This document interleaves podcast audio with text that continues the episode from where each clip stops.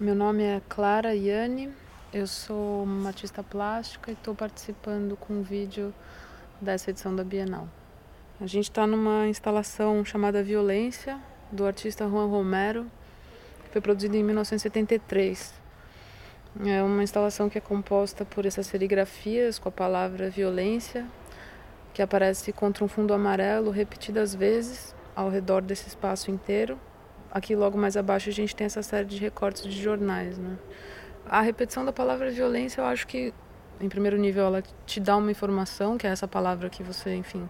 entende com uma série de, de, de camadas de significados, mas à medida que ela aparece repetidamente,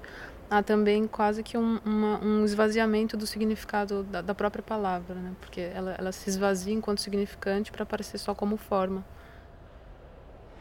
esses dois registros, né, um dos recortes de jornal e outro da palavra repetida, juntos têm uma, uma relação muito interessante, porque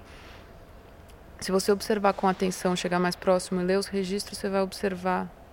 que existem dois tipos de coisas relatadas: as violências de uma polícia, né, que, que opera violentamente contra a população, e uma violência, uma suposta violência dos movimentos de resistência que respondem a esse regime opressor. Isso somado a essa palavra que repetidas vezes se apresenta aqui para gente, fico pensando se não é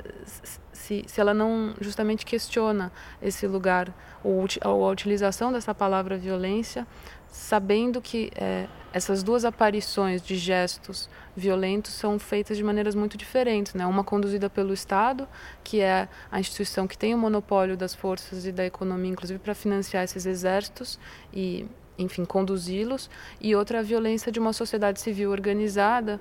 que não vê outra alternativa de diálogo político num regime opressor a não ser a utilização desse, desse gesto, que inclusive pode ser entendido como autodefesa, outras, outras coisas, né? Mas, enfim, o que, o, como, como que a gente pode entender essa palavra violência, né? Que significado ela tem nesses dois contextos que são bastante diferentes?